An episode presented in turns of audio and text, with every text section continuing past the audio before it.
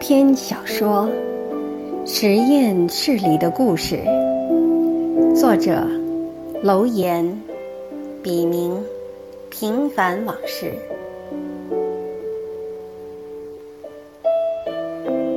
题记：仅以此文献给那些曾经和正在海外实验室里工作的同胞们。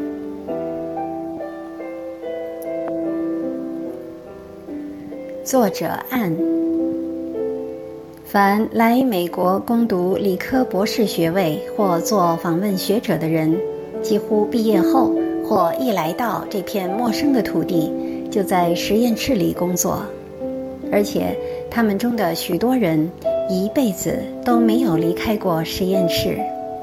他们是一群有血有肉，集优点和缺点，坚强和软弱。美与丑于一身的普普通通的人，他们默默无闻地为科学事业和家庭奉献了一生，同时也为人类的文明和进步做出了杰出的贡献。他们值得我敬仰。这个故事就是为他们写的。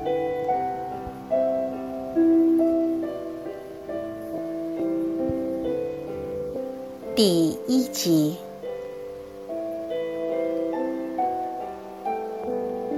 独钓醉心偏固执，孤灯却忆旧时欢。秋风又送流年去，极目云天晓月残。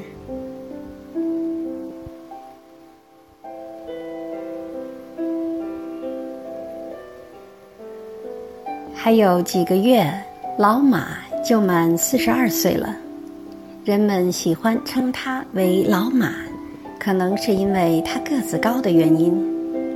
但从相貌上看，老马并不显老，相反，看上去要比同龄人年轻许多。一晃出国快二十年了，老马一直没离开过大学。从读博士开始，经过多年打拼，他终于如愿以偿地当上了美国著名大学的终身教授。老马的妻子在一家制药公司工作，是国内毕业的土博士，目前也混到了部门负责人的位子。老马是个极要面子的人。一般不和别人谈及自己的私事，在别人眼里，他现在拥有的一切似乎应该让他满足了。但人们想不到的是，那种和农民一样的日出而作、日落而息的 life，让老马感到异常空虚和寂寞。一次酒后，老马。和一个过从甚密的朋友刘说：“他这辈子算得上是个悲剧性人物，其理由听起来似乎有些牵强。你也许会认为是矫情，即入错行，娶错人。”朋友当他酒后失言，一笑置之，这让老马更加烦恼。更加觉得前路无知己。老马的太太是个很强势的女人，为人处事固执又自以为是，在家里更是喜欢说一不二。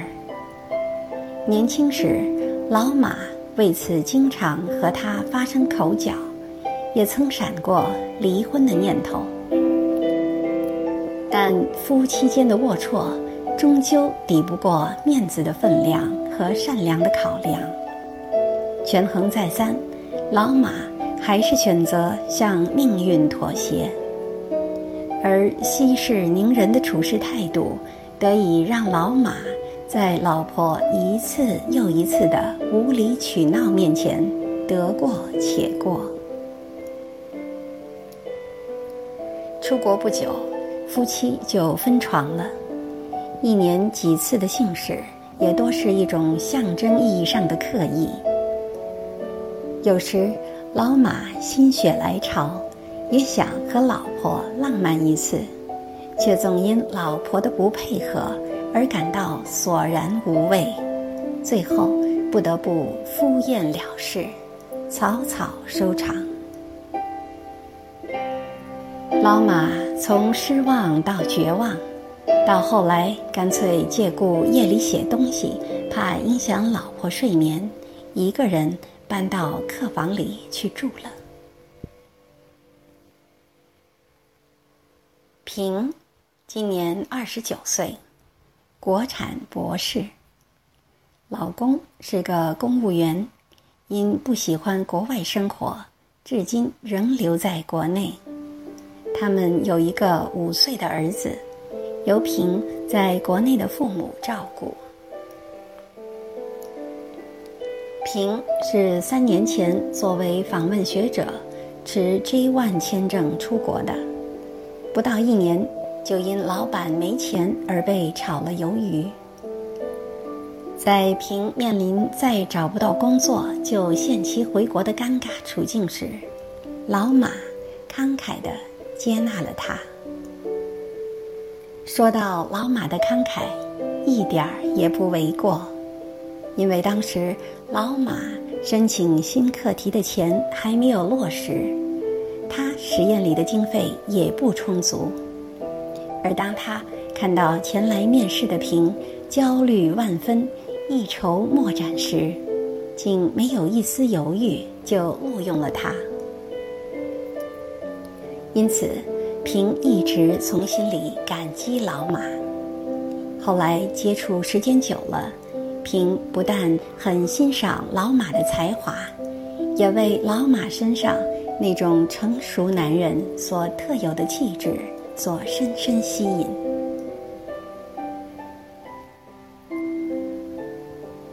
其实，老马录用平，除了同情心外，还有演员的因素。在他的潜意识中，似乎很希望能经常看到眼前这位楚楚动人、充满青春活力的女人。当然，这是他的私心，也是不能公开的秘密。但对于有家有口、事业有成、有人到中年的老马来说，这种人性的软弱，充其量就是私自。一念闪而已。在以后的接触中，细心的平发现老马中午经常只用几块饼干充饥，于是，在准备自己第二天的午餐时，就多做出一份来，而给老马的那份，又特别加些鱼和肉之类的荤菜，因为在他的印象中。每个男人都是肉食动物。对此，老马开始时还半推半就的客气，但时间一久就习以为常，见怪不怪了。尽管如此，老马的心里还是感到很温暖，而且不知不觉对平多了一份连他自己也说不清楚的情愫。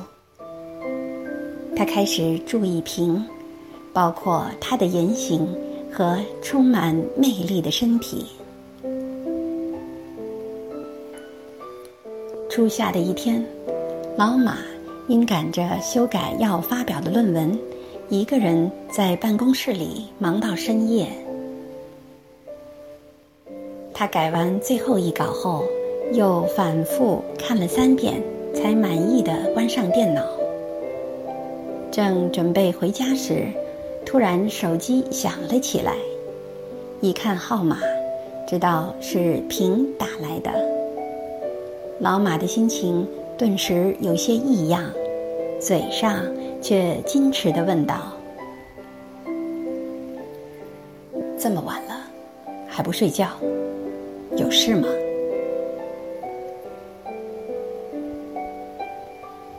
我一猜您。就在熬夜呢。我给你包了点馄饨，反正是路过，来我这里吃了再回家吧。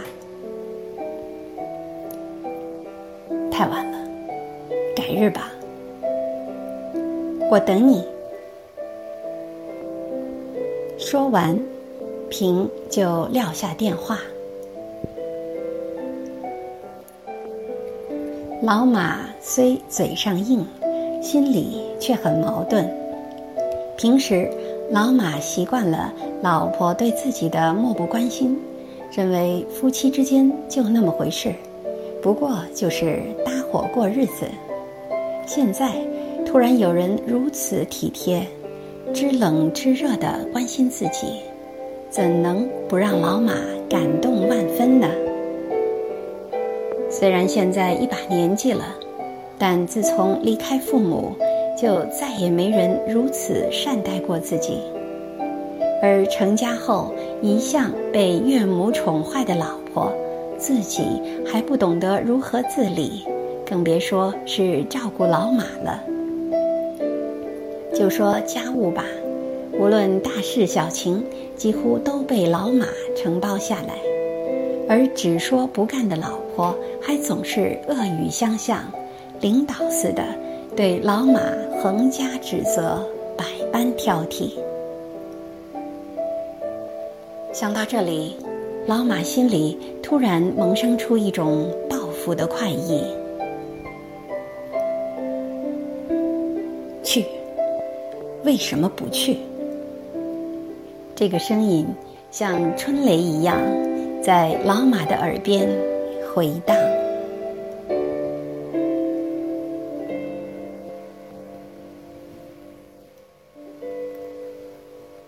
感谢您的收听，敬请继续关注《实验室里的故事》第二集。